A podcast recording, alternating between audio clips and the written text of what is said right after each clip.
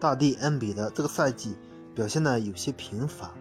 我觉得限制大帝恩比德成为 MVP 级别的人物有几点原因：一是个人技术特点，他的三分真的很不准，命中率仅有百分之三十；第二点，对抗性，作为大中锋，恩比德很不喜欢到油漆区去肉搏，因为恩比德受过大伤，而且他属于技术流的中锋。第三点，还是伤病问题。恩比德受过很大的伤，可能他的打法改变也是因为受伤的因素。